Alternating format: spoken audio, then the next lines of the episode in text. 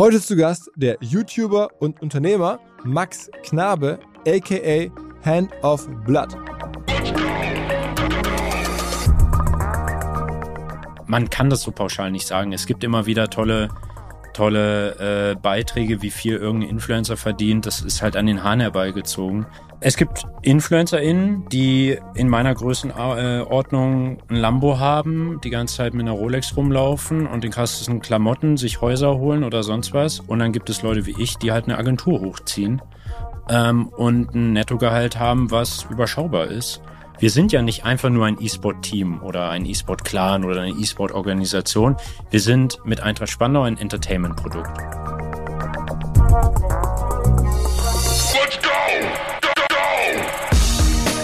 Herzlich willkommen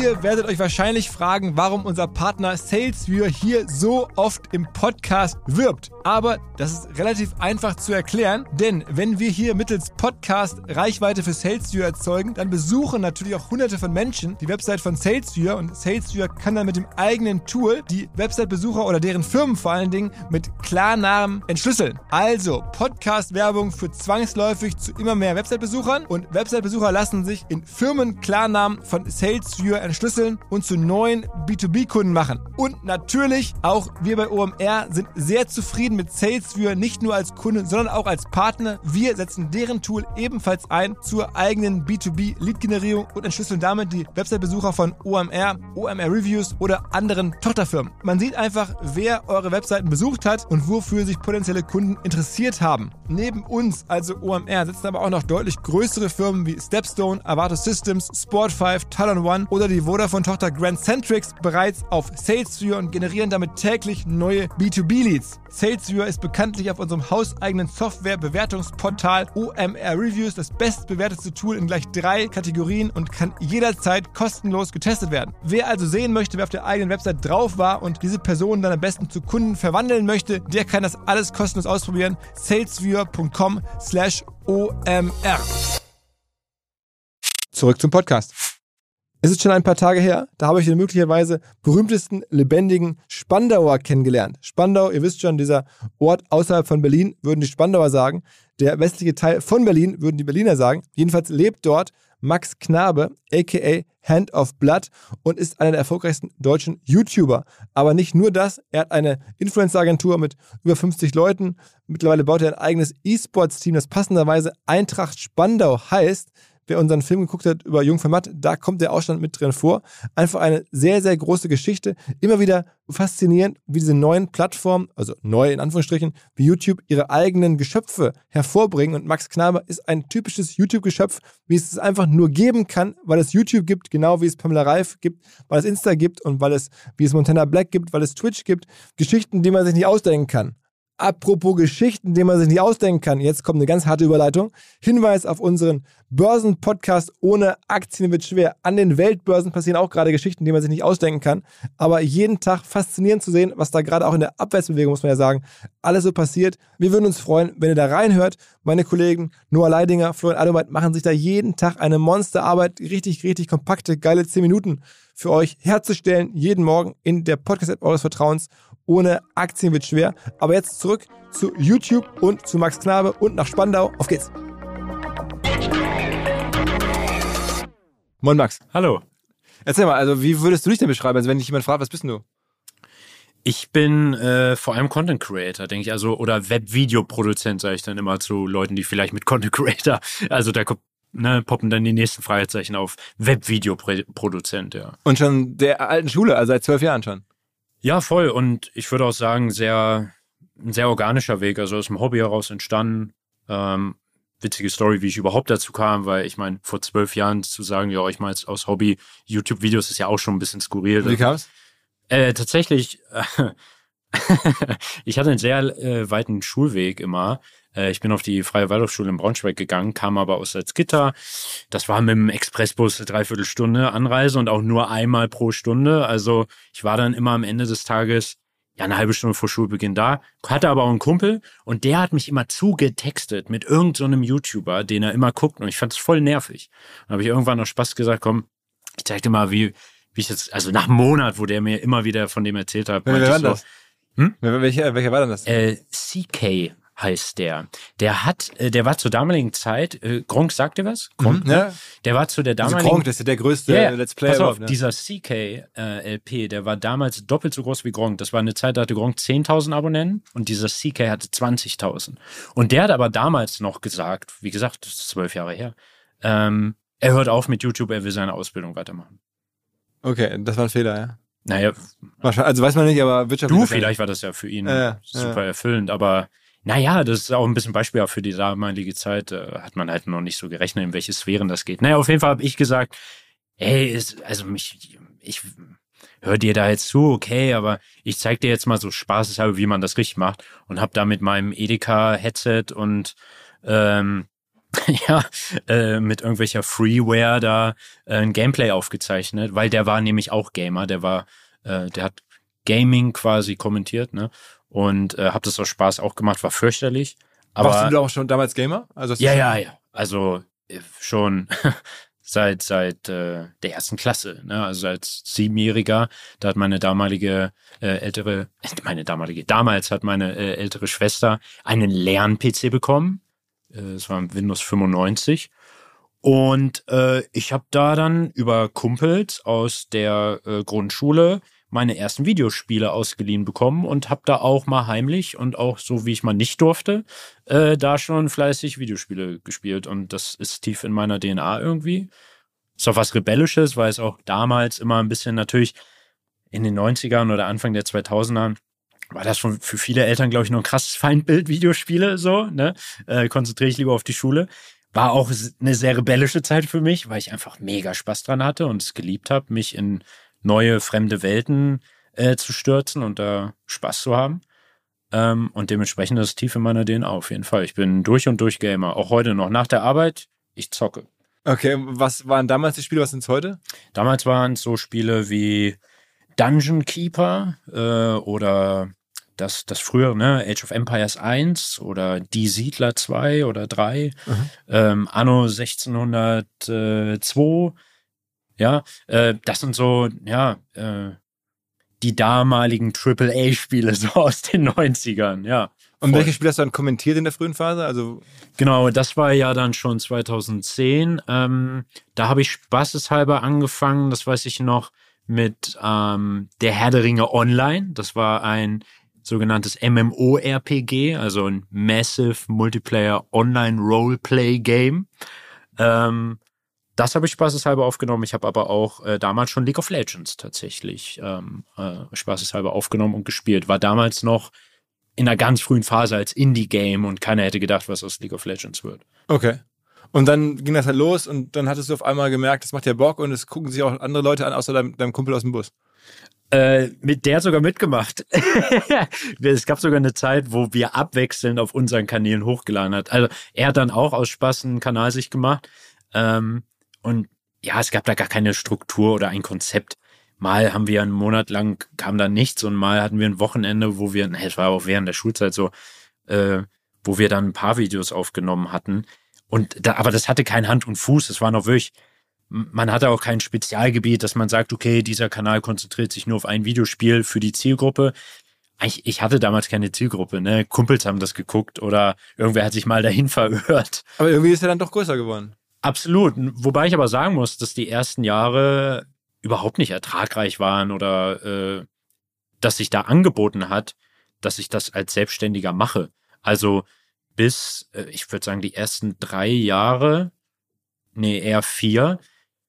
Ja, ich habe wirklich vier Jahre das gemacht, später auch in, in, in meinem dritten und vierten Jahr regelmäßiger, ehrgeiziger, nachdem ich äh, Abitur hatte und da ein bisschen mehr Freizeit hatte und studieren war aber auch nicht so richtig. Und da habe ich dann trotzdem, meine Videos haben 50 Aufrufe gemacht, durchschnittlich so.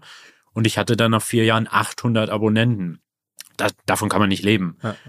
Und ich war tatsächlich auch an einem Punkt, wo ich gesagt habe, boah, ja, es war cooles Hobby und ich liebe es, aber ich wurde jetzt ehrgeiziger, habe mehr und mehr Zeit rein investiert, aber irgendwie ging es auch nicht so richtig voran. Ich habe so meine drei oder fünf Abonnenten pro Woche gemacht. Du hast damals aber bei McDonalds, glaube ich, gearbeitet oder so. Ja, ja, genau, um meine Wohnung zu finanzieren, weil ich unbedingt ausziehen wollte. Ähm, aber ja, egal, ich glaube, egal welches Hobby man macht, man will ja irgendwie da einen Fortschritt und man will, dass es vorangeht. Ob man jetzt Modellflugzeuge äh, fliegt und da einfach das nächste will und da was investiert oder sonst was, oder ob man einen YouTube-Kanal betreibt, der wachsen soll. Wenn das halt wenn man irgendwann den Eindruck hat, boah, ist sehr schleppend und man hat auch super viel andere Verpflichtungen, du hast gerade schon angesprochen, ne? ich habe bei McDonald's gearbeitet, ich habe studiert, ich habe damals einen sehr großen Fokus tatsächlich auf Sport gehabt. Ähm, ich äh, hatte ein soziales Umfeld, was sehr intensiv war, meine damalige Freundin. Und dann äh, hat man da seinen YouTube-Kanal, wo jeden Tag äh, zwei, drei Stunden reinfließen. Da überlegt man sich schon dreimal, ob das noch sein muss. Ja, ja. Ne? Was für Sport hast du damals gemacht? Wie bitte? Was für Sport hast du damals gemacht? Äh, tatsächlich Kraftsport. Okay. Also, also du bist ja relativ schlank. Ich bin super schlank, ja. Äh, genau das wollte ich damals so ein bisschen angehen ähm, und habe wirklich auch dreimal, dreimal die Woche mit einem krassen Ernährungsplan mit Weight Gainer und allem drum und dran und auch alles selbst gemacht und hochwertige Kalorien und äh, äh, Kohlenhydrate und so weiter. Ich habe mir da irgendwie 6000 Kilokalorien am Tag reingeschaufelt und war nur noch auf dem Klo. Aber ja, äh, ja. Okay, aber irgendwann, irgendwann, irgendwann ging es dann los. Ähm, dass das dann doch Traction kam. Ja, voll. Ähm, und tatsächlich war das auch zu dem eben so ein bisschen ähm, umrandeten Zeitpunkt. Äh, ich habe damals angefangen zu studieren, drei Semester habe ich geschafft. und äh, in meinem Studiengang saß jemand, der heute auch Influencer ist. Äh, den kennt man unter seinem Künstlernamen Kutscher. Äh, habe ich ihn damals getauft, weil er für mich aussah wie Ashton Kutscher. Und äh, der hat damals, äh, also durch einen Zufall saßen wir nebeneinander und der hat gemeint, yo, wo war das? Was, was war das für ein Studium und welche Schu Genau, das war äh, an der TU Braunschweig und da habe ich äh, äh, Wirtschaftsinformatik studiert. Mit dem zusammen, okay. Mhm. Genau. Und äh, wir waren in einer Vorlesung Methoden der Wirtschaftsinformatik, weiß ich noch, in einem riesen Audimax und es war sterbenslangweilig. Ich wollte, also war eine war eine Riesenkrise in meinem Kopf. So, es war einfach nur Stress, wie, wie ich bin eingegangen, ja, und äh, haben wir ein bisschen gequatscht. Und da kam dann heraus, dass er halt auch zum Beispiel League of Legends spielt und auch so ein bisschen die Let's Player-Szene oder, oder YouTube und, und Twitch.tv gibt's ja auch für die Live-Produktion, dass er das so ein bisschen verfolgt und fand das super interessant, dass ich das halt auch mache. Zwar in einem kleinen Rahmen und kleinen Stil, und ich habe ihm damals auch so ein bisschen meine Bedenken geschildert, dass ich gerade überlege aufzuhören und, und, und so weiter.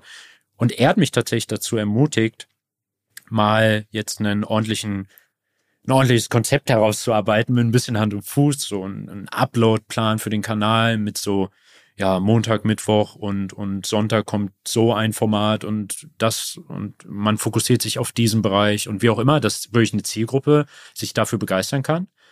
Und er hat gesagt, ja, lass uns das noch einmal versuchen. Komm, wir, wir konzepten jetzt. Da haben wir Methoden der Wirtschaftsinformatik den Doppelblock auf einmal dafür genutzt.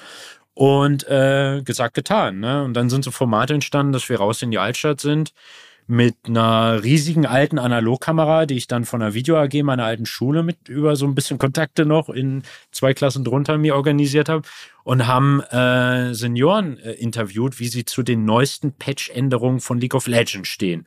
Also ein bisschen, man kennt das auch von Joko und Klaas, die hatten das früher da auch gemacht. Da kam eine, die neue PlayStation und Xbox raus und dann haben sie halt alte Menschen gefragt, wie sie dazu stehen und denen halt immer irgendwas vorgetextet, was sie sagen sollen, sodass suggeriert wird, die seien voll vom Fach. Mhm. Das haben wir zum Beispiel damals als eine Content-Idee gehabt und das war dann sehr erfolgreich. Und dann gab es so einen kleinen Durchbruch. Okay, das heißt, damals erfolgreich waren das dann irgendwie genau, 8.000, 10.000? Genau, auf einmal. Also es war tatsächlich, es gab zwei einschneidende Videos, die für die damalige Zeit und für die Verhältnismäßigkeit auf dem Kanal viral gegangen sind.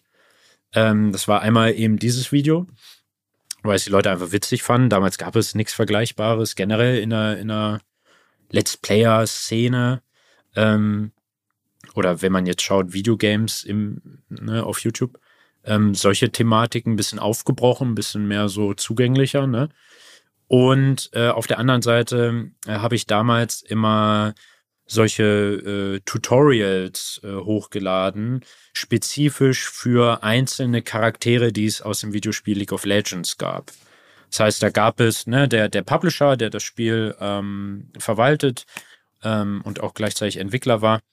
hat damals in einem gewissen Rhythmus immer neue Spielfiguren rausgebracht. Und die habe ich mir dann in einem gezielten Format angeguckt. Und auch auf einem Beta-Server, also bevor der Charakter ordentlich released wurde, eher so zum Testen. Und ähm, da hatte ich einen Bug, einen Fehler, dass ich mit dieser Spielfigur auf einmal unbesiegbar war. Also er konnte einfach nicht sterben. Und dann habe ich aus Spaß äh, sehr schnell umgeschaltet und gesagt, ja, das ist halt so, wenn ihr das so angeht, wie ich euch das hier erkläre, dann passiert das. Und das ging auch ziemlich viral für die damalige Zeit.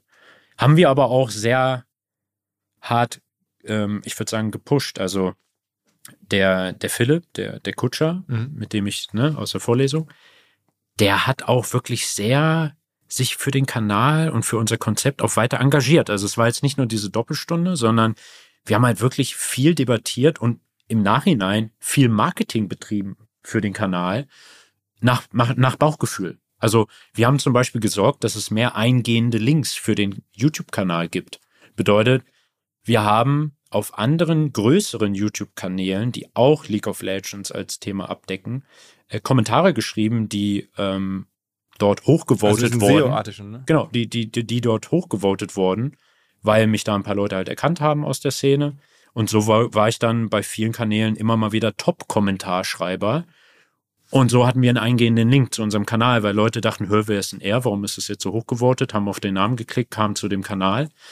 Oder wir haben in allen möglichen Foren mit Zwei-, Dritt- und Viert-Accounts äh, immer wieder unsere Videos quasi vertrieben. Ja, also Foren wie Elite PvPers oder äh, ich glaube, die sind, sind teilweise heute gar nicht mehr so richtig aktiv oder das damalige League of Legends Forum auf der offiziellen Seite. Ihr, da wart ihr dann irgendwie drei, vier andere Leute und habt dann immer erzählt, ey, Nee, nee, wir haben mehrere Accounts gehabt. Ja, genau, genau. Also ihr wart andere Immer- Leute, ihr hattet ja, ja, andere so, oh ja, das feiere ich auch, ey, mega cool, damit da ein bisschen so Traffic drauf kommt. Das meinte, ja, okay. Ja. Und, und ja, also wir haben halt wirklich sehr viel Gehirnschmalz da reingesteckt, ohne fachliche Kompetenz zu haben.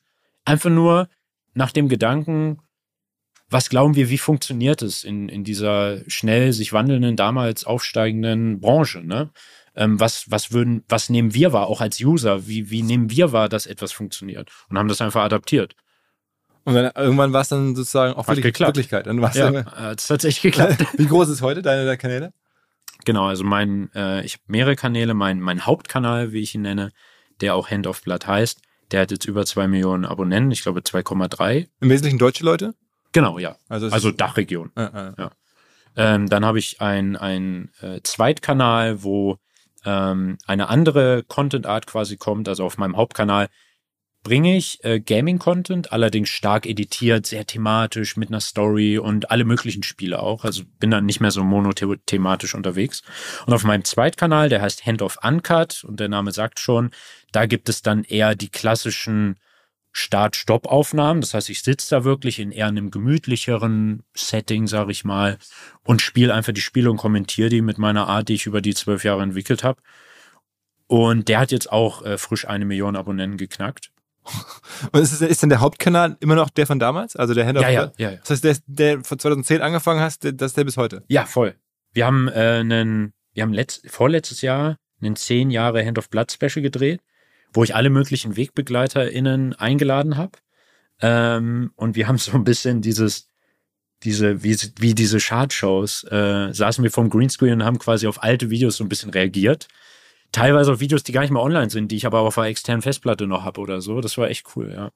Da hat man echt so, ist wie so ein Videotagebuch auch ein bisschen. Ja, absolut. Weil man erinnert sich an die Zeit und ey, ganz ehrlich, so, ich habe das mit, mit 18 oder 17, äh, nee, 18, nee, 17 Jahr gestartet. Ist ja eine, auch eine sehr intensive Phase so und eine krasse Entwicklung, die man durchmacht und das sieht man auch. Also früher zum Beispiel, Anfang 20 hatte ich viel schärferen Ton drauf oder es war auch einfach eine andere Zeit. Und ja, also es ist echt. Wo kommt denn Hand of Blood her? Also der ist ja Genau, Hand of Blood, ähm, der Name, ähm, der kommt äh, tatsächlich, es ist ein Song von der Band Bullet for My Valentine. Das ist eine Metalcore-Band aus, aus England.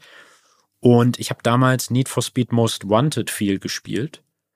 Ähm, das kam 2005 raus, glaube ich. Und da konnte man, in, wie in den früheren Need for Speed Teilen wirklich üblich, also es waren phänomenale Tra ähm, Soundtracks. Und äh, man konnte für jede einzelne, ähm, für jedes Menü oder was man, ob man jetzt bestimmte Renntypen spielt in diesem Spiel, konnte man immer eine Playlist sich selber im Spiel einstellen, welche Tracks da laufen. Und da habe ich fast überall Hand of Blood nur als, als Track eingestellt und fand ich voll cool. Bin auch mega der Fan von der Band bis heute. Und irgendwie ist das dann mein neuer Nickname geworden, weil davor hieß es, hieß, äh, hieß ich Dragon Raider. Also, also Dragon Rider, aber ich habe es komplett falsch geschrieben, weil ich auch echt jung war. Also, also Dragon mit, mit E anstatt O, Dragon. Ja. Und nicht, nicht Rider, sondern Raider, also A-I, also vollkommen falsch. Wirklich voll, es war, es war in der Zeit für was Neues. Aber und irgendwie, also auch mega einfach aus, aus Zufall, nicht viel drüber nachgedacht. Aber irgendwann hast du dein Studium abgebrochen, also auch die, yes. und dann hast du gesagt, okay, ich äh, ziehe nach Spandau, äh, aus der Gegend da, Braunschweig, ähm, hart sozusagen jetzt irgendwie, ich komme hierher. ähm, und äh, hast aber hier nicht angefangen, dich selbstständig zu machen, sondern erst noch in einer Agentur angefangen, ne? Genau, also mein ursprünglicher Plan war, dass ich ähm, mein Studium abbreche, aber einen anderen Studiengang anfang, anfange, was halt die meisten Studenten, denke ich, auch machen, wie das so üblich ist. Es war dann doch nicht so ganz meins. Ähm, und ich wollte Medieninformatik in Wernigerode äh, studieren. Auch witzigerweise mit besagtem Kutscher. Und äh, tatsächlich parallel dazu, und der Kanal war, wurde immer erfolgreicher, hat sehr viel Aufsehen in der Szene, in der League of Legends Szene, war eine kleine, aber immer, immerhin, äh, gesorgt. Und da kam dann ein quasi, ja, eine Nachricht von der Agentur Freaks for You Gaming. Krasser Name, äh, man denkt an irgendeinen Kellerverein, aber es ist tatsächlich so eine der relevantesten Gaming-Agenturen weltweit. Die haben, ich glaube, mittlerweile 300 MitarbeiterInnen und mehrere Büros weltweit. Mhm. Die sitzen ja auf der anderen Seite vom Fluss, auch in Spandau. Da ist so deren Headquarter. Und ähm, damals hatten die 28 MitarbeiterInnen, weiß ich noch. Die haben gefragt, yo, hast du Lust, hier mal testweise unsere Show zu moderieren? Denn die waren damals noch, auch heute auch, aber vor allem damals fokussiert auf E-Sport-Übertragung. War ja damals echt eine krasse Nische. Also das kam so gerade aus dem Radio quasi langsam. Und ähm, die haben damals sehr viel E-Sport übertragen, ganz klassisch mit Kommentatoren. Und die haben auch gerade angefangen, darum zu buhlen, äh, eine Lizenz von Riot Games zu bekommen. Ja, wer die offizielle LEC, das ist quasi sowas wie die, ja, wer hätte sie stattgefunden, die Super League, also damals eher so Champions League, sag ich mal, der League of Legends Szene, wer die für den deutschen Bereich oder für Dach für die Dachregion übertragen darf. Und darum haben die gebuhlt mit anderen äh, Kontrahenten auch. Und da haben die gedacht, ja, lass das mal upgraden. Wir wollen auch eine Analyse-Ecke und wir suchen dafür einen Moderator. Aber ja, damals äh, gab es keine großen Budgets oder man hat sich eher arrangiert mit den Umständen, war eine kleine Szene. Ähm, und dann war es halt logisch, dass man einfach mal auf YouTube schaut, wäre es lustig, wen könnte man sich aus der Szene so als League of Legends YouTuber, als Moderator vielleicht vorstellen und da sind die irgendwie auf mich gestoßen. Und dann haben sie dich hierher geholt. Genau, dann gab es so testweise, jo, komm mal vorbei, moderieren. War damals wirklich, also klar, irgendwo professionell waren es halt, die Leute haben das hauptberuflich gemacht, aber rückblickend sehr amateurhaft, ne? Das waren keine Vollprofi-Kommentatoren, die eine Ausbildung haben als Kommentator oder was weiß ich, mit Coaching und Fortbildung ähm, und auf ihre Stimmfarben achten und sonst was, sondern das waren halt auch Gamer, die Bock hatten, das zu ihrem Beruf zu machen. Ne? Und da bin ich dazu gestoßen.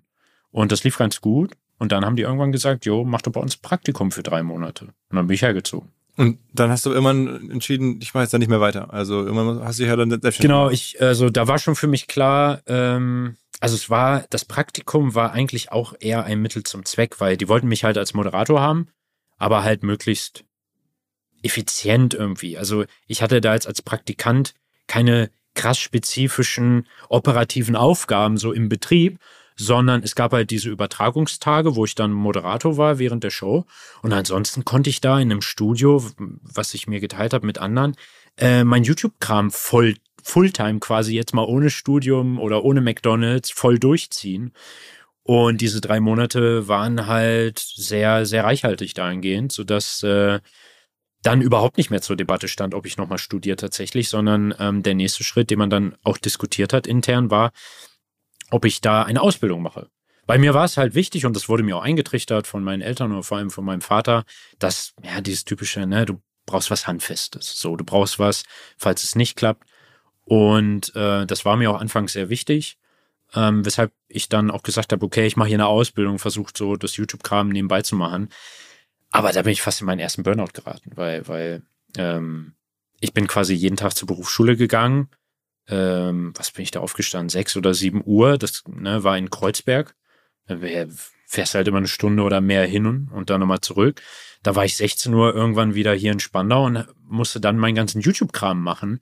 Da saß ich dann bis drei Uhr nachts. Und dann bin ich nach Hause. Ja, weil letztendlich ist das ja auch eine Art von Selbstständigkeit, selbst wenn ich damals fest angestellt war oder in der Ausbildung. Ich habe YouTube gemacht und es gibt, also umso mehr man reinsteckt, umso mehr bekommt man. Ne? Muss natürlich auch smart die Ressourcen reinstecken, aber ich war sehr motiviert. Für mich war das so dieser, dieses Now or Never, äh, äh, äh diese Phase.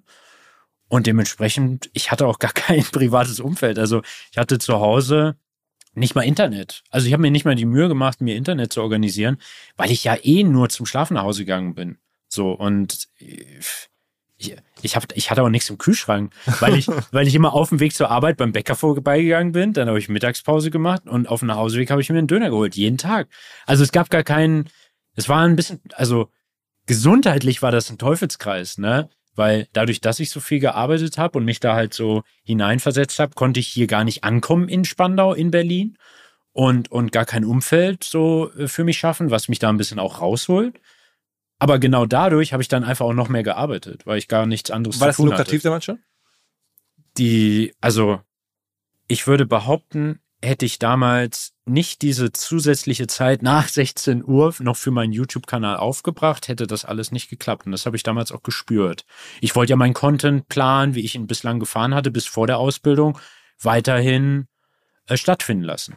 Und da gab es nur diese Methode quasi. Nur ich habe dann auch sehr schnell gemerkt, nach, ich glaube auch drei Monaten oder so, dass ich das nicht packe. Also das ist nicht äh, sinnvoll, jetzt durchzuziehen, die ganze Ausbildung, gehe ich echt dran kaputt. Und durch unsere Gesellschaft äh, hat das für mich echt nach einer herben Niederlage geschmeckt, ne? Ähm, weil ich habe Abitur gemacht, ich breche mein Studium ab, jetzt breche ich noch meine Ausbildung ab, schaffe das gefühlt nicht. Aber irgendwie hat sich das für mich nur sinnvoll und richtig angefühlt. Also es gab so eine lockere Argumentation, nämlich dieses, ja, ich möchte halt jetzt die Welle reiten und es fühlt sich gerade sehr störend an. Ich kann ja auch immer noch eine Ausbildung machen und sollte jetzt lieber auf dem Moment äh, leben und den YouTube-Kanal weiter pushen. Aber auf der anderen Seite hat halt, haben halt wirklich viele alteingesessene Verhaltensmuster vorgegeben durch unsere Gesellschaft auf mich eingewirkt und haben gesagt, das ist nicht richtig, was du machst. Ne? Also damals hat halt wirklich mein Vater, äh, der war kein Fan davon, ja. als ich ihm dann auch noch gesagt habe, man muss sich mal vorstellen, ne? Ja, ich würde Studium äh, wechseln, da war er noch okay, ja, nach Wernigerode, okay. So, dann habe ich ihm irgendwann gesagt, nee, ich breche doch ab und ziehe nach Berlin. Okay, hä, was machst du da? Ja, ich bin bei Freaks for You Gaming. Da denkt er ja auch, ich bin bekloppt geworden. Ähm, und dann, aber okay, Praktikum, Erfahrung sammeln, okay, ja, kannst ja danach weiter studieren. Da habe ich gesagt, ich mache eine Ausbildung und dachte, hä, aber du hast Abitur. Ne? Und dann habe ich gesagt, ich mache die Ausbildung doch nicht. Also der dachte wirklich, irgendwas hat er falsch gemacht, mhm. so nach hm, dem Motto. Ne? Und wie wir dann irgendwann bist du also raus bei Freaks for You Gaming? Genau, es, äh, als dann die Ausbildung quasi abgebrochen wurde von mir, ähm, gab es eine sehr, sehr gute Zeit. So für den, für den Kanal, starkes Wachstum, sehr viele Erfolge gehabt. Ähm, mich auch wirklich durchgesetzt in der Szene, weil ist ja auch einfach ein Stück weit stark umkämpft. Ne? Ähm, und äh, dann war ich irgendwann an einem, an einem Punkt äh, 2018 bei Freaks for Gaming, also da war ich dann schon vier Jahre da, knapp fünf und äh, da habe ich dann äh, das Gefühl gehabt, okay, ich, ich brauche irgendwie was Neues, ich will noch spezifischer werden. Freaks for You Gaming ist eine 360-Grad-Agentur für den Bereich Gaming. Das heißt, die machen alles Mögliche. Ne? Die machen auch Events oder äh, wie gesagt, E-Sport-Produktion, aber halt irgendwie dann auch Influencer-Marketing und das, die sind krasser Allrounder. Aber selbstverständlich ist dann nicht immer zu jedem Tag der volle Fokus auf ein Department, nämlich da, wo ich hocke, im Influencer-Department damals. Und ja, also das, das Freaks äh, sind damals auch krass gewachsen. Ne? Ich habe diese ganzen Wachstumsschübe da mitgemacht äh, und ja, da wurde man dann auch ein bisschen schwerfälliger, ne? Ist ja, geht damit einfach einher. Und dann habe ich mit damals zwei äh, Arbeitskollegen ge äh, gesagt, kommen wir gründen unsere eigene kleine Agentur mit Fokus so auf, und auf die Hand-of-Blood-Kanäle. Und so ist dann Instinct äh, 3 entstanden, ja. Neuer Partner, der sehr für uns alle, vor allen Dingen für euch, unsere Hörerschaft spricht.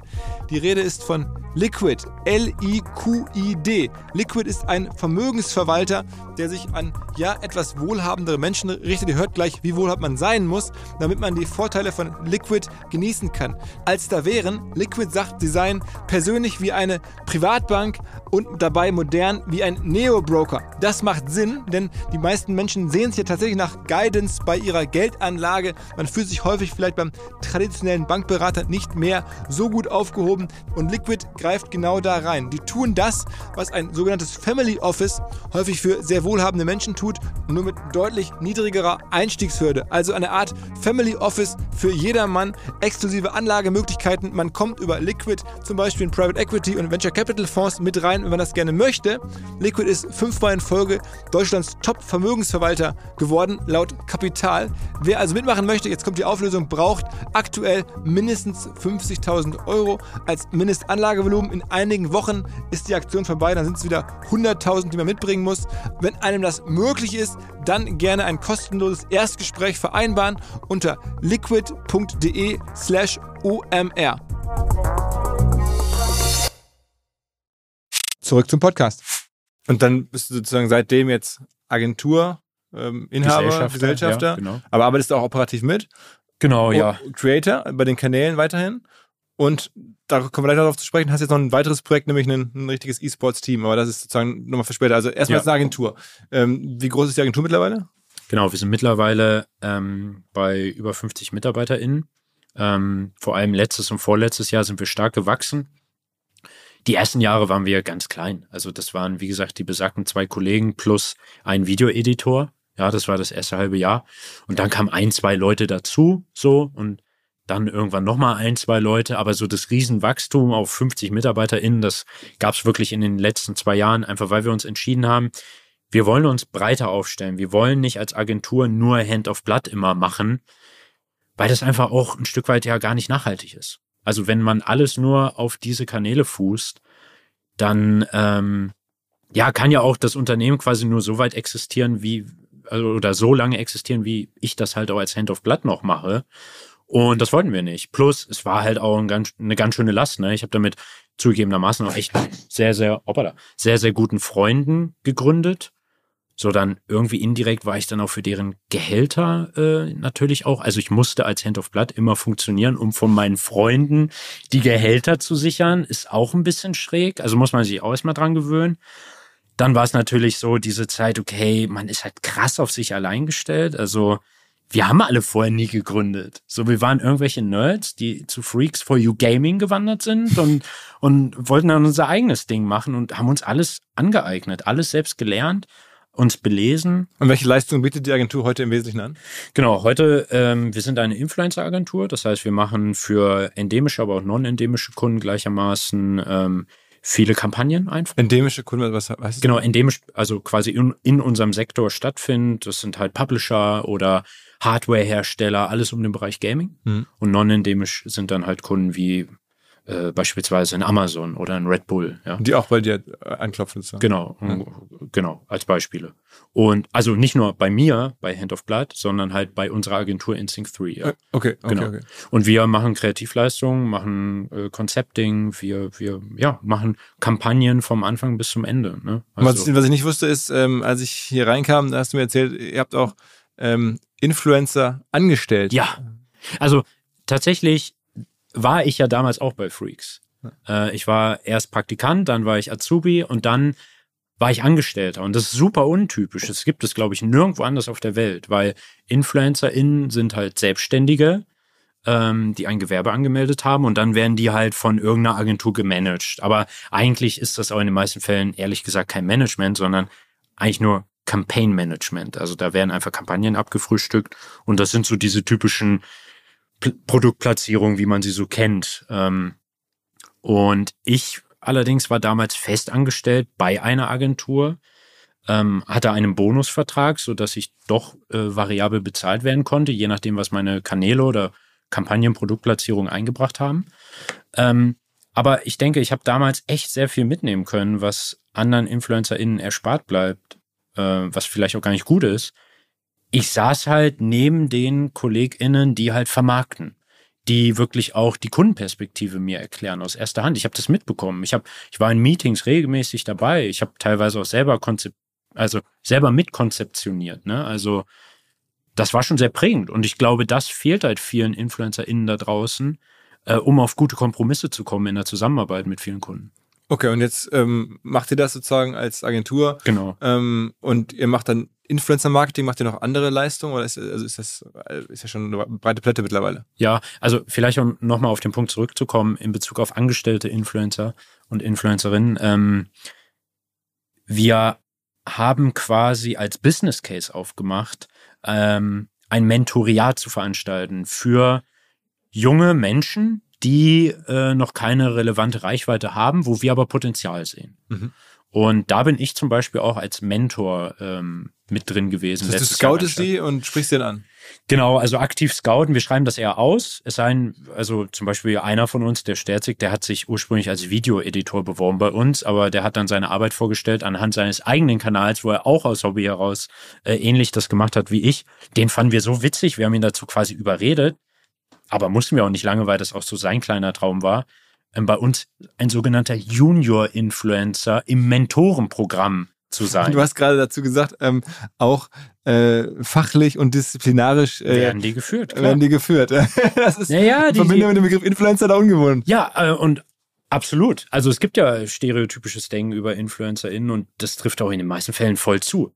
Aber das ist ja auch nur logisch. Ich meine, das sind junge Menschen oft, die, ähnlich wie ich, schon oftmals während der Schulzeit oder während des Studiums. Wer bist du eigentlich heute? Äh, ich bin 29. Ja.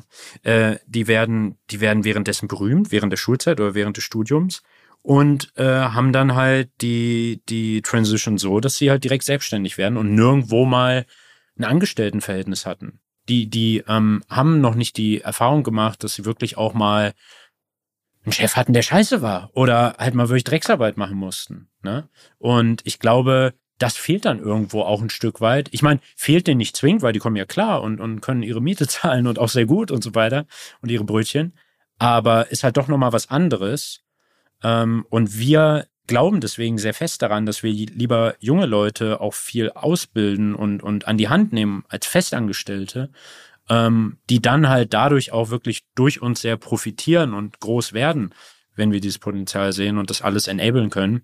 Aber wenn, ist es nicht das Problem, dass wenn die dann. Dass wir dann eine viel angenehmere Zusammenarbeit am Ende haben. Aber das Problem ist ja trotzdem, dass dann irgendwann, wenn sie wirklich richtig groß sind, dass sie dann sagen, okay, jetzt mache ich es doch vielleicht lieber alleine oder. Genau, an dem Punkt sind wir noch nicht. Ähm, dafür gibt es uns noch nicht lang genug. Vielleicht werden wir eines Tages diese äh, Erfahrung machen.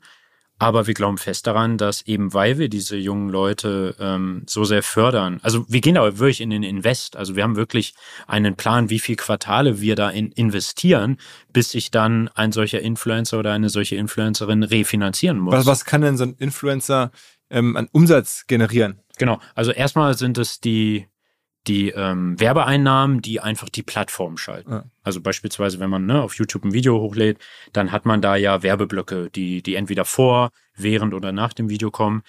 Die werden von YouTube geschaltet und da bekommt man halt einen Anteil. Das heißt, man hat die sogenannten YouTube Ad Revenues. Mhm. mhm. Das ist schon mal ein grundsolides Polster. Davon kann man auch als Selbstständiger schon je nach Größe ganz gut leben. Also man muss jetzt nicht der Überriesen-Influencer sein, sondern das sind schon ganz okayische Einnahmen. Ähm, je nachdem, in welchem Sektor man noch tätig wird. Zum Beispiel der Jeremy Fragrance, den ihr bei der letzten Folge hattet, äh, äh, äh, der ist ja in einem ganz anderen Sektor, wo der sogenannte CPM halt viel höher ist. Das heißt, die Werbeeinnahmen pro 1000 Aufrufe sind halt viel, viel höher.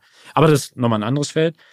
Die größte Einnahmequelle sind aber tatsächlich Kampagnen und Produktplatzierungen. Also quasi darüber hinaus wirklich dedizierte ähm, Einblendungen oder dass Produkte ähm, vorgestellt werden in den Videos dediziert. Also sag mal, ähm, dafür eine extra Zahlung. Und jetzt über diese verschiedenen ähm, Möglichkeiten hinweg, also was, was ergibt sich denn da jetzt bei euch jetzt, klar, bei dir ist jetzt eine Ausnahme, das sind ja sehr, sehr große Kanäle, mhm. aber so ein, wenn man der jetzt vielleicht halb so groß ist wie du, was würde der dann hinbekommen, einen Umsatz? Was würdest du schätzen?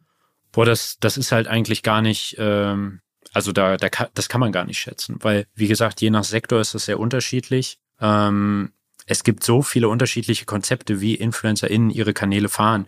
Ob man jetzt zum Beispiel mehr live äh, produziert auf twitch.tv, das ist wieder ein ganz anderer Sektor, wo man ganz viele andere über Subscriptions, Bezahlmodelle hat.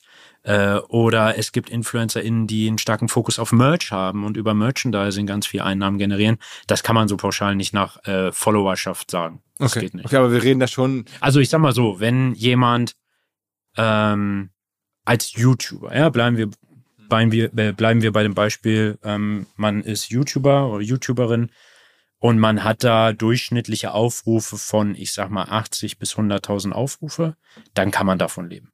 Hm, das heißt dann irgendwie sind das dann 50, 60.000 Umsatz oder 80.000 oder so. Im Jahr. Im Jahr. Ja. Aber wenn man jetzt irgendwie ein paar Millionen Aufrufe hat, dann sind es auch schon ein paar Millionen, die reinkommen können. Ja, auf jeden Fall. Wie gesagt, äh, es gibt diesen CPN und ähm, der rechnet dir halt je nach Aufrufe und auch je nach Monat oder Quartal. Ne? Im Januar sind die Werbetreibenden nicht so stark auf YouTube. Also es ist wirklich, man kann das so pauschal nicht sagen. Es gibt immer wieder tolle, tolle äh, Beiträge, wie viel irgendein Influencer verdient. Das ist halt an den Haaren herbeigezogen. Äh, das ist von so vielen Faktoren abhängig kann man gar nicht so pauschal sagen. Es gibt, ist das es für gibt dich die YouTuber, wichtiger oder sind deine Kanäle wichtiger, wirtschaftlich gesehen? wirtschaftlich gesehen, ähm, vermutlich noch meine Kanäle, einfach weil sie viel auch noch cross-finanzieren in der Agentur. Man muss sich überlegen. Also das heißt, wir reden da von einer Agentur mit 50 Leuten schon. Ja, ne? auf also jeden schon. Fall. Und dass dann die Kanäle trotzdem wirtschaftlich. Du, also äh, es gibt InfluencerInnen, die in meiner Größenordnung ein Lambo haben, die ganze Zeit mit einer Rolex rumlaufen und den krassesten Klamotten sich Häuser holen oder sonst was. Und dann gibt es Leute wie ich, die halt eine Agentur hochziehen ähm, und ein Nettogehalt haben, was überschaubar ist. Äh, einfach weil die alles äh, in, in beispielsweise, wie in meinem Fall, in eine Agentur kloppen. Und noch was Neues, also nicht nur die Agentur, sondern seit. ähm, Genau, man muss halt immer wieder die Next Steps planen und äh, Augen offen äh, halten. Man muss heiß bleiben in der Branche. Und deswegen haben wir auch ständig coole neue Projekte im Köcher, die wir jetzt jedes Jahr droppen wollen. Also eins, da kommen wir jetzt gleich mal zu, zu Eintracht Spandau, weil wer OMR sehr eng verfolgt und zum Beispiel unsere Jung von Matt-Doku gesehen hat, die wir vor ein paar Wochen rausgelegt haben, der hat dich da auch schon drin gesehen, denn du hast gemeinsam mit Jung von Matt, also dem Falle einer Tochteragentur Nerd, dem äh, Toren und dem Team, ähm, ein gemeinsames E-Sport-Team gegründet. Äh, Eintracht Spandau heißt das. Mhm, genau. Wie kam es dazu? Was ist da der, die Idee dahinter? Mm, Also ähm, muss ich einen Tucken ausholen. Äh, tatsächlich habe ich 2016, 17 als YouTube-Format das sogenannte Spandauer Inferno gehabt. Das war quasi auch, es ging in die gleiche Richtung. Also man, es war nur ein Team, ein League of Legends Team ähm, aus YouTubern. Und da äh, haben wir unsere eigenen Cups veranstaltet, wo Leute teilnehmen konnten. Und wir haben auch selber bei der damal, äh, damals heißenden ESL-Meisterschaft teilgenommen oder wollten wir. Ähm, aber es hat, also wir waren jetzt spielerisch nicht auf dem Top-Niveau. Ähm, aber schon ganz gut. Ähm, und das war eher Entertainment. Wie gesagt, das waren YouTube-Formate. Äh, allerdings haben wir auch damals schon gesagt, äh, wir wollen das ein bisschen ausstatten. Wir wollen jetzt nicht nur diese die Matches haben und das Spielerische, sondern wir wollen ein bisschen was drumherum dichten und haben angefangen, so eine Kurzfilmreihe quasi zu machen, äh, à la Stromberg, wie so die Ereignisse hinter den Kulissen des Teams laufen. Haben halt die ganze Zeit so getan, als wären wir das krasseste E-Sport-Team der Welt mit äh, Drama hinter den Kulissen und Sponsorenproblematiken und sonst was, was natürlich zum Großteil an den Haaren herbeigezogen waren. Ähm, aber wir hatten sehr viel Spaß daran. Und seitdem habe ich eigentlich die Vision gehabt, wie cool wäre es, ein eigenes E-Sport-Team zu haben. Und auch schon vorher, als ich Aber bist du denn so gut genug? Also ich meine, das ist doch. Nee, ich selber nicht, absolut nicht. Okay, okay, Nee, ich bin scheiße. Okay, das heißt, du musst da jetzt Leute finden, die richtig, richtig gut zaubern. Ja, also man muss ja sagen, warum ich damals nach Spandau kam, war ja, weil damals Freaks die deutsche beste Liga, äh, Quatsch, die beste europäische League of Legends Liga übertragen hat für Riot Games. Und ich wurde Moderator dort. Und damals haben wir ein Produkt aufgebaut bei Freaks, welches heute das größte äh, deutsche Portal ist für League of Legends Spieler. Ja, also die haben eine Website, das ist ein Hub und die übertragen alle möglichen Ligen mittlerweile. Also es hat sich krass aufgebaut. Ähm, ich denke, ich war da zusammen mit Henrik Ruhe, der jetzt auch Geschäftsführer von Instinct 3 ist und dem Maxim Markov, der auch heute noch ähm, auf YouTube krass unterwegs ist. Da haben wir schon Pionierarbeit für den Bereich geleistet. Und dementsprechend, das haben wir auch jahrelang gemacht, ist man da krass vernetzt über die Zeit. Also das ist jetzt mittlerweile ne, acht Jahre her. Ähm, Spieler, die wir heute haben, die waren damals vielleicht elf, äh, als, als der Henno äh, damals schon die, die LCS äh, moderiert hat. So, so Aber heißt, dein Champions Job League. ist dann äh, gar nicht jetzt da mitspielen, logischerweise. Genau. Oder, oder die Coachen, sondern du bist da wirklich rein. Ich bin eher Konzepter, Visionär so ein bisschen für die ganze Sache. Ähm, aber auch aus Content-Sicht so eine Art Galionsfigur, könnte man sagen. Also wir sind ja nicht einfach nur ein E-Sport-Team oder ein E-Sport-Clan oder eine E-Sport-Organisation. Wir sind mit Eintracht Spandau ein Entertainment-Produkt. Bedeutet, ja, wir haben ein Team für das Spiel League of Legends, wo wir bei der höchsten Liga, der äh, Prime League, das ist die größte Dachliga, die es gibt, ähm, quasi teilnehmen und auch super erfolgreich. Haben jetzt unseren ersten Split als Platz zwei abgeschlossen und haben uns für die EU Masters qualifiziert. Das ist quasi so aus heutiger Sicht die Champions League. Ähm, und dort spiele ich aber auch nicht mit. Ich bin auch nicht irgendwie äh, Manager oder, oder bin da in der sportlichen Leitung. Nein, ich bin quasi eine fiktive Figur, die so eine Hommage ist, sag ich mal, an Uli Hoeneß oder Rudi Assauer, so genauso. Es ist eine cholerische, narzisstische Person, die ein bisschen altbacken ist und da jetzt in den E-Sport einsteigt mit der Eintracht, die es schon seit 100 Jahren gibt. Aber das, das Spiel selber ist schon ernst gemeint, also die Eintracht ja, wird schon absolut. Gewinnen. Also das ist der Mix. Wir sind spielerisch halt durchaus relevant und ernst zu nehmen und haben einen mega erfolgreichen Split hinter uns. Was, was heißt Split? Genau, Split ist quasi, also die das Jahr ist zweigeteilt ähm, ähm, im Ligabetrieb. Ja. Äh, es gibt zwei Splits, den Spring Split äh, und den, ich glaube, es ist der, der Summer Split, richtig? Und äh, da gibt es auch nochmal Hin- und Rückrunde. Aber dazwischen ist halt eine große Pause, weil Riot Games, die betreiben so viele Ligen. Es gibt französische, spanische, äh, es gibt die äh, europäische, die koreanische, brasilianische, es gibt alle möglichen Ligen.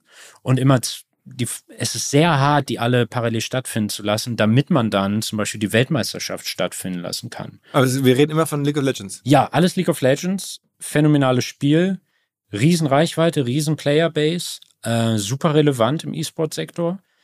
Eigentlich das relevanteste Spiel zusammen mit Counter-Strike Go, würde ich behaupten. Ähm, ja, und, äh, und das wie, ist ein Riesenkonstrukt. Wie verdient jetzt so ein E-Sport-Team Geld?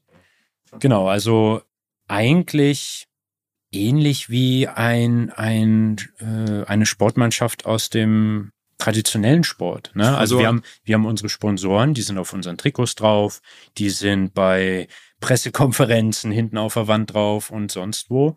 Wir haben einen Co-Stream, das heißt, wir haben unseren eigenen Kommentator, der in einem Ein-Mann-Setup quasi äh, auch die Übertragung äh, fährt, aber es ist so eine Art Fan- Kommentator, ja. Da haben wir auch wirklich sehr große Zahlen, sogar mehr Zahlen als der offizielle äh, Broadcast. Mhm. Ja, und äh, da haben wir natürlich auch äh, Einnahmen, da können wir auch unsere Sponsoren stattfinden lassen.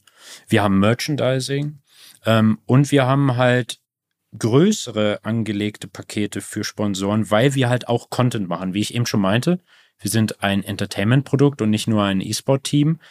E-Sport-Teams konzentrieren sich voll aufs Spielerische und wollen ihre Sponsoren happy machen. Das heißt, wenn es da mal Content gibt, ist das super oberflächlich und langweilig. Kann sich kein Schwein geben.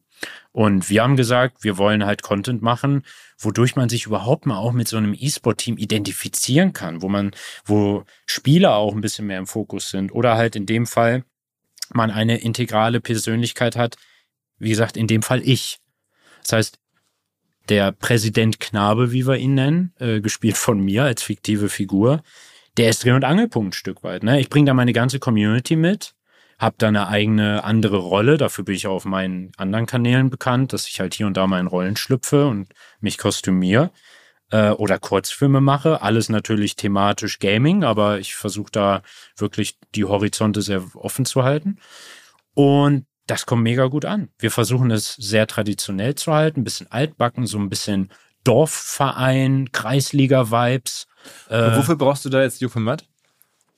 Naja, Jung von Matt ist halt ein krasser Enabler, wenn es darum geht, auch ähm, mit äh, potenziellen Kunden oder äh, Sponsoren, die halt zu führen. Also denen halt wirklich auch zu vermitteln, warum das genial ist, warum diese Sprache, die wir da führen, so einzigartig ist und, und warum die das unbedingt machen sollten.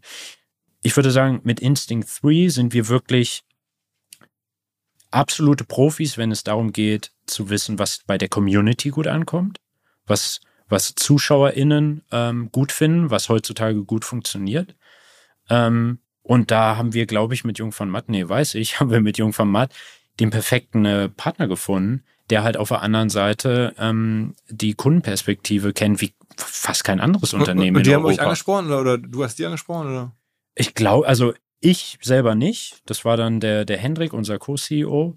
Ähm, und der später dann auch der Johannes äh, Gorzel, unser anderer Co-CEO. Äh, die haben da den Toren von Jungformat Sport, äh, Nerd äh, angehauen. Und äh, da ist man sehr schnell auf den grünen Zweig gekommen, glaube ich, ja. Weil wir, man kennt sich auch schon ein bisschen länger. Der Toren war auch mal bei uns zu Besuch. Wir haben mal auf B2B-Events auch äh, Berührungspunkte gehabt und so weiter und so fort. Und das Verständnis war einfach gegenseitig vollkommen klar. Und man hat auf beiden Seiten gemerkt, wie gut diese Opportunität ist und wie genial und einzigartig dieses, dieses Produkt sein und werden kann. Und es schlägt ein wie eine Gibt's Bombe. Gibt es schon große Sponsoren, die da mitmachen?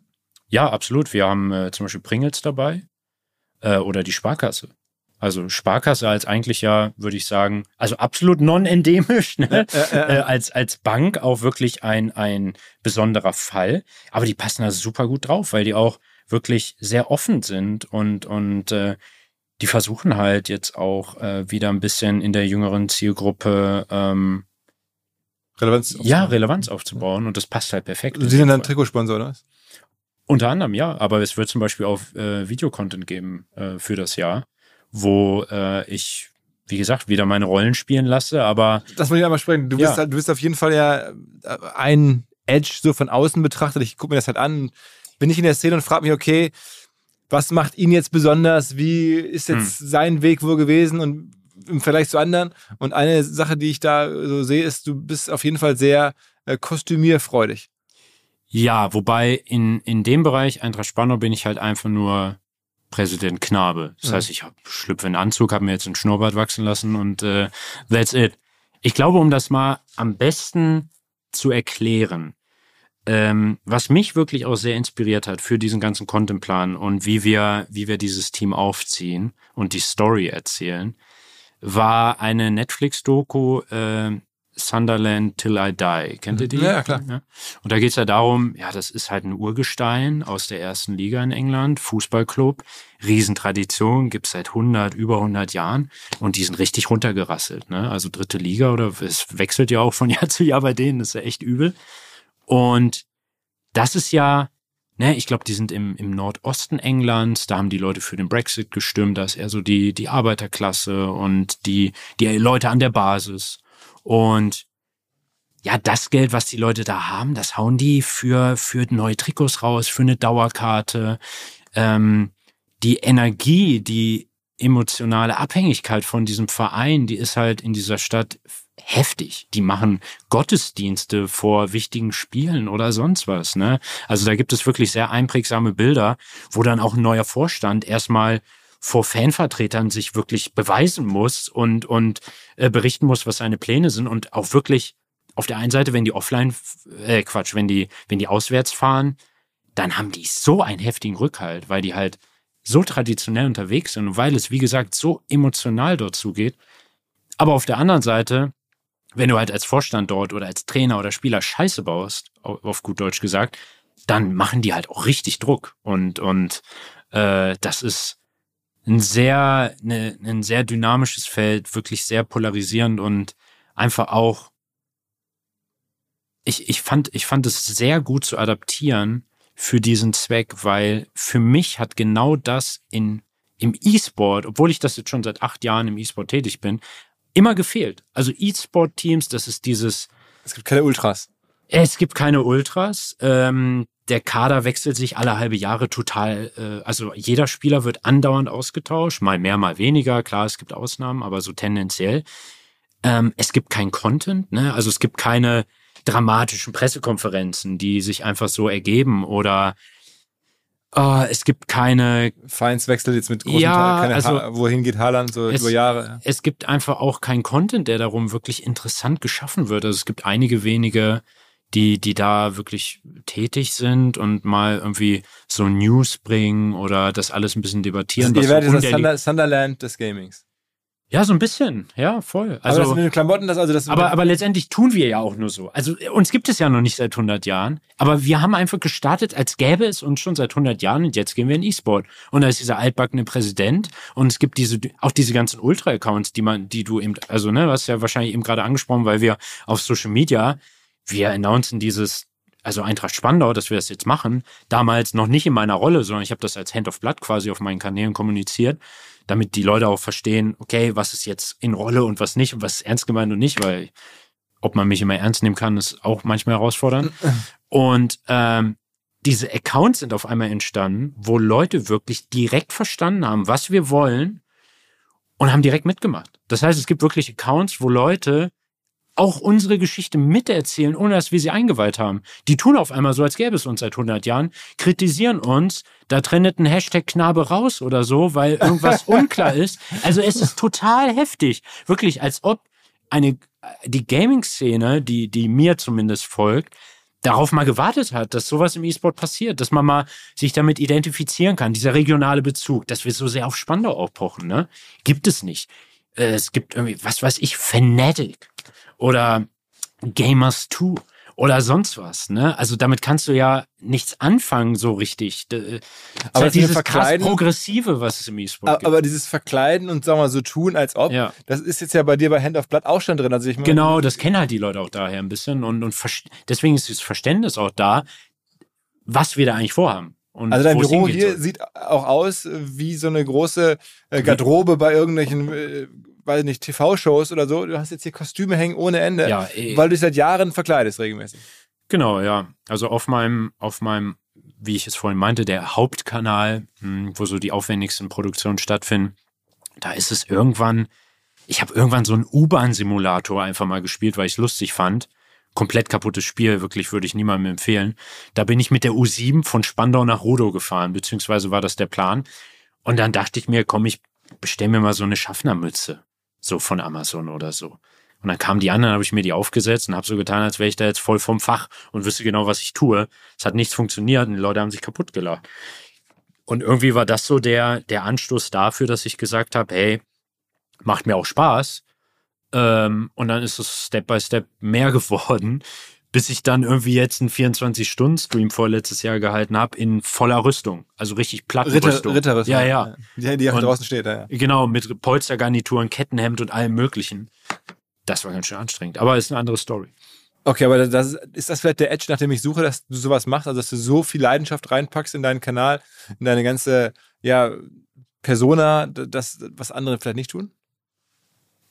Vielleicht ist es anmaßend, dass, also sowas von mir selber zu behaupten, ist, glaube ich, ein Stück weit anmaßend. Aber was ich auf jeden Fall sagen kann, dass ich wirklich, äh, ja, dass ich Gamer bin. Also tief in mir drin ist, äh, bin ich Gamer. Was nach dem Feierabend zocke ich weiter. So, ich liebe Videospiele über alles. Aber du, ich auch meine, schon du bist als, ja auch in der Lage, als Grundschüler, wie wir schon meinen. Ja. Aber du bist auch aber, alle, möglichen Spiele. Also gibt es U-Bahn-Simulator, dann gibt es genau, und, du wechselst da durch. Und auf der anderen Seite, ich habe halt echt Bock auf dieses Kreative irgendwo auch. Und ich glaube, diese Verbindung habe ich irgendwann ganz organisch selber geschaffen. Also, wie ich schon vorhin angerissen habe, ich bin halt auf der Waldorfschule gewesen, 13 Jahre lang. Da waren halt ständig irgendwelche Theateraufführungen oder Kreativität ist da einfach ein großer Dreh- und Angelpunkt. Ich glaube, das hat mich viel geprägt, würde ich behaupten. Und ich habe riesen Spaß daran und, und bin auch, war auch früher so Klassenclown und so. Und ich glaube, das war die logische Verknüpfung dieser beiden Dinge. Was mir bislang überhaupt gar nicht klar war, ist, jeder Hersteller von Produkten jeglicher Art kann ein Volksprodukt sein in Kooperation mit der Bild. Das ist insofern natürlich spannend, weil die Bild eine Wahnsinnsreichweite hat, fast 50 Prozent der deutschsprachigen Bevölkerung erreicht und halt dieses Label Volksprodukt vergibt an Partner. Seit 21 Jahren machen sie das. Mittlerweile gibt es 220 verschiedene Volksprodukte und es werden weitere gesucht. Es gab schon Zahnbürsten, Volksakkus, aber auf der Website habe ich gesehen, sie suchen zum Beispiel einen Partner für eine Volkszahnzusatzversicherung oder für eine Volkspizza oder für einen Volksstaubsauger. Also, wer solche Produkte herstellt und auch in größerer Kapazität produzieren könnte, denn erfahrungsgemäß spricht der Verkauf nach einer solchen Kampagne ziemlich an, wendet euch bitte an einen Vermarkter, der Bild. Die Firma heißt Media Impact. Und Media Impact sagt übrigens auch, dass 80% derjenigen, die schon mal eine Kampagne in dem Bereich gebucht haben, das wieder tun. Wer jetzt hier erstmals von dieser Möglichkeit gehört hat, bekommt auf seine erste Buchung auch ein Media-Bruttovolumen von 220.000 Euro on top. Wendet euch dazu bitte direkt an Media Impact ein Wort de slash Bild slash Volks-Produkt und erwähnt einfach im Gespräch mit den Ansprechpartnern und Ansprechpartnern dort, dass ihr über OMR kommt und dann gibt es diesen Zuschlag. Zurück zum Podcast.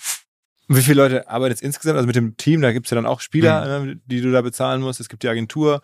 Ähm, das heißt, du hast es ja dann trotzdem als, als jemand, der sich kostümiert und Clown ist, so ein bisschen, als Creator trotzdem ein kleines Imperium hier geschaffen.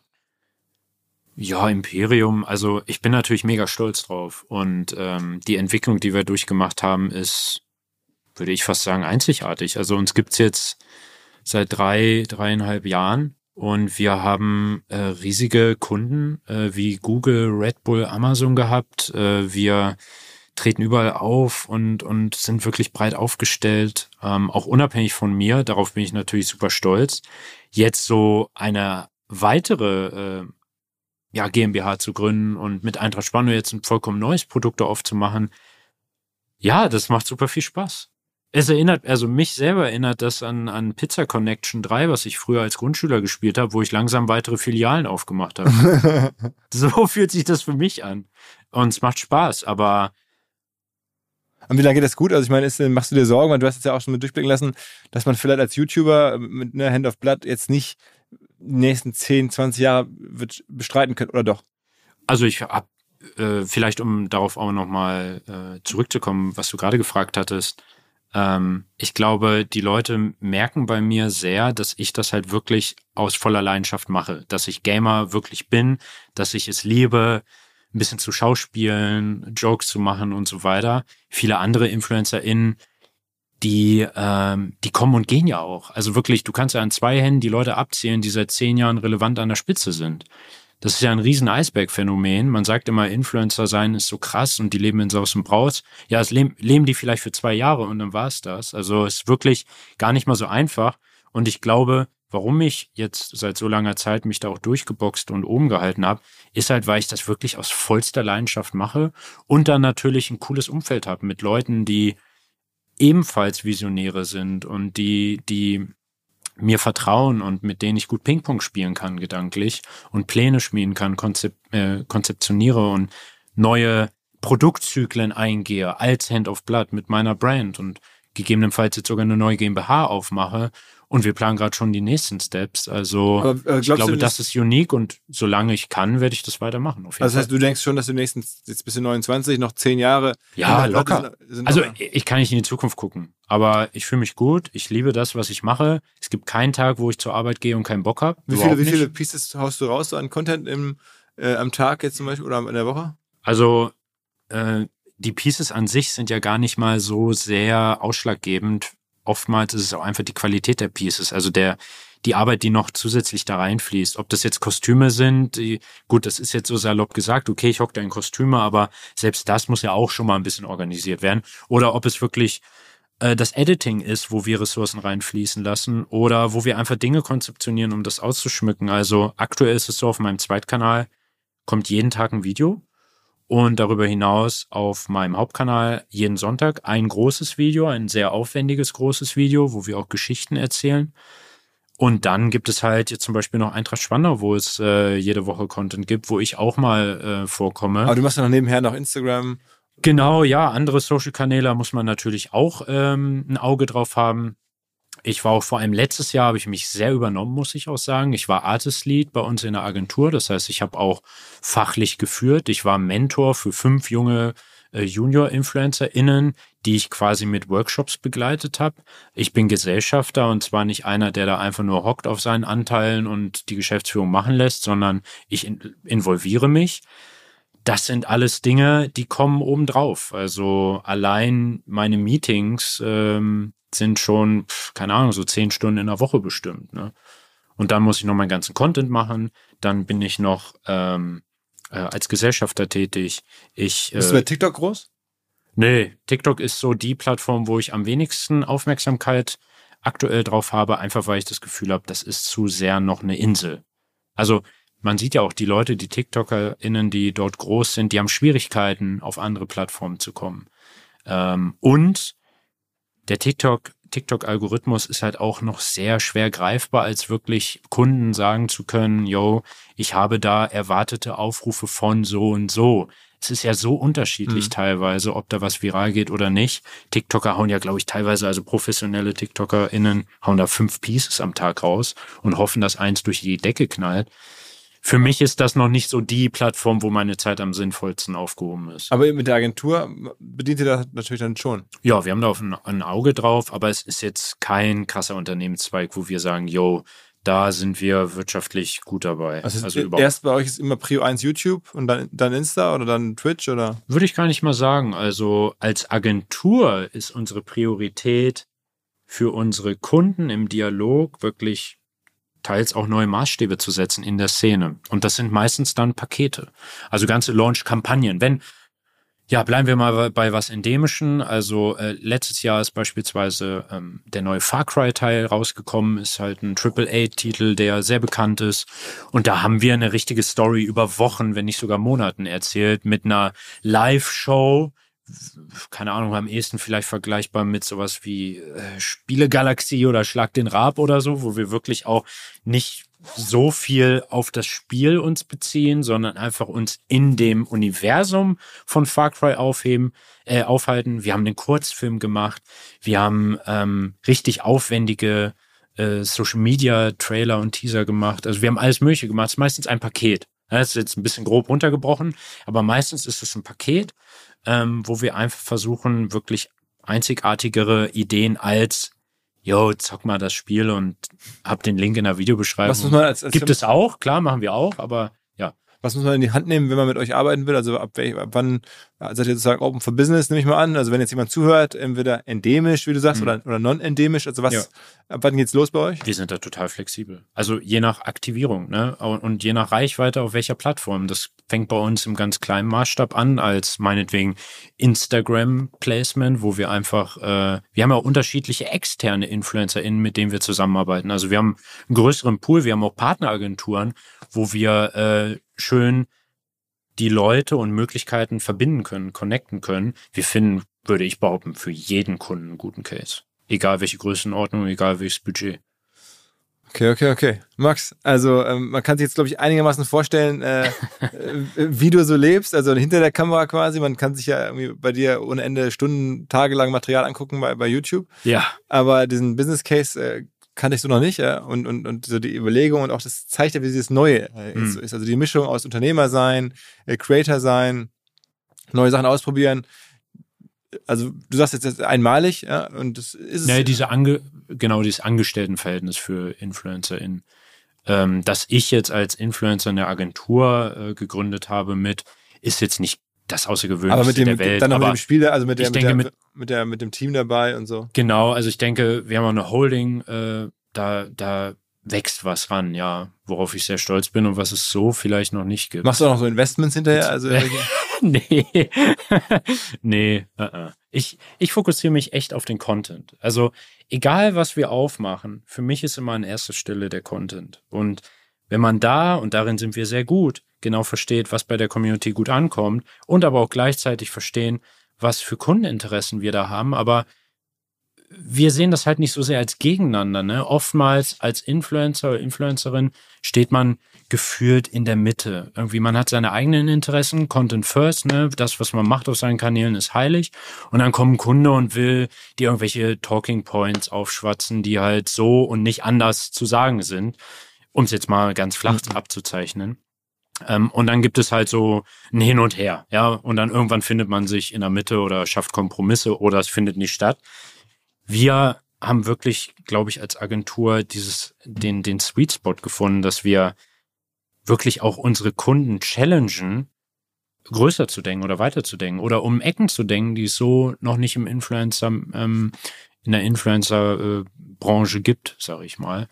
Ähm, also wir fordern, wir fördern und vor allem machen wir Content und ich brauche jetzt hier nicht auf der Wall Street meine Investments machen. Äh, ich bleib Hand of Blood und bin Gamer. Okay, okay, okay. Alles klar. Vielen Dank, dass wir hier sein durften und für den sozusagen Einblick in die, in die Hand of Blood oder ähm, ja, die Max, 3 Welt, Instinct ja. 3 Max Knabe Welt, wollte ich gerade sagen. Also die ist ja schon äh, sehr einmalig. Mittlerweile ist dein Vater wahrscheinlich auch wieder entspannt. Absolut. Der, äh, der ist tiefenentspannt. Und dem hast du jetzt irgendwie naja, der, als ich damals Instinct 3, also als ich ihm gesagt habe, jo, wir gründen jetzt eine Agentur, da habe ich schon damit gerechnet, hä, du warst fest angestellt, hattest einen guten bezahlten Job. Aber da hat er wirklich dann gesagt, Maximilian, ich bin stolz auf dich. So, oh. ihr, ihr, macht es schon, ihr wisst es viel besser. Der hat es jetzt jahrelang sich gegeben, die Scheiße, die ich mache. Und irgendwann hat er, glaube ich, auch einfach aufgegeben, zu denken, dass er es besser wisse. Okay, okay. Nee, und er vertraut mir und ist so stolz. Und jetzt hast du ja Happy End. Jetzt hast du wieder die ganzen Leute in der Agentur plus noch irgendwie aus, der, aus, dem, aus dem Team. Also sind ja dann auch schon reichlich Mitarbeiter. Ne? Ich meine, du bist ja, ja richtig jetzt. Und das sind nicht nur einfach irgendwelche MitarbeiterInnen. Wir als Agentur sagen wir, wir haben nicht unseren Fuhrpark mit ne, der unsere Wertanlage quasi ist oder womit wir unser Alltagsgeschäft machen. Bei uns sind es halt die Menschen. Und und es ist phänomenal wichtig. Also das kann ich gar nicht genug ausdrücken, dass es bei uns wirklich jedem Einzelnen, jeder Einzelnen gut geht. So, wir achten wirklich sehr auf unsere MitarbeiterInnen und dementsprechend ist auch unser Recruiting-Prozess speziell. Also wir achten wirklich auch sehr, dass es kulturell passt. Und demnach, ich habe so geile MitarbeiterInnen hier. Ich habe so ein cooles Team. Man kann sich auf jeden verlassen und es macht einfach nur jeden Tag Spaß. Das ist ja, wirklich geil. Ja, Aber trotzdem, trotzdem haben wir Herausforderungen, trotzdem knallt es auch mal, also vollkommen normal, denke ich. Aber es ist so ein toller, produktiver Konsens immer. Und alle greifen nach den Sternen immer und wollen weiter und um Ecken und das macht sehr viel Spaß. Also herzlichen Glückwunsch, ja, geile Karriere und äh, wir werden auf jeden Fall weiter beobachten, äh, wie das so im YouTube-Game, im Agentur-Game, im Gaming insgesamt so mit dir weitergeht. Vielen, ja, Dank, vielen Dank, für, für die Zeit. Ja, danke für die Einladung. Ciao, ciao.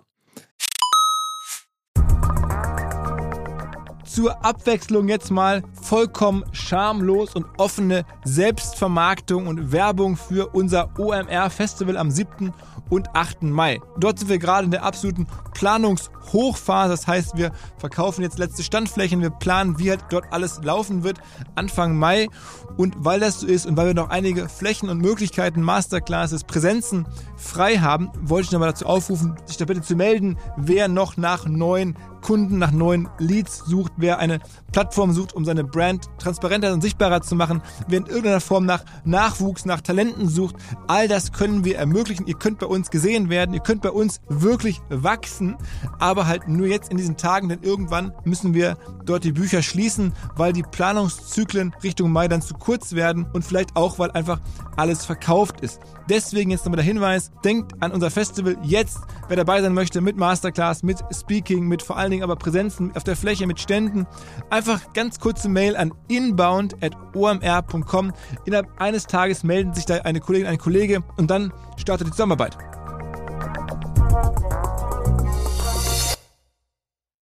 Zurück zum Podcast. Dieser Podcast wird produziert von Podstars bei OMR.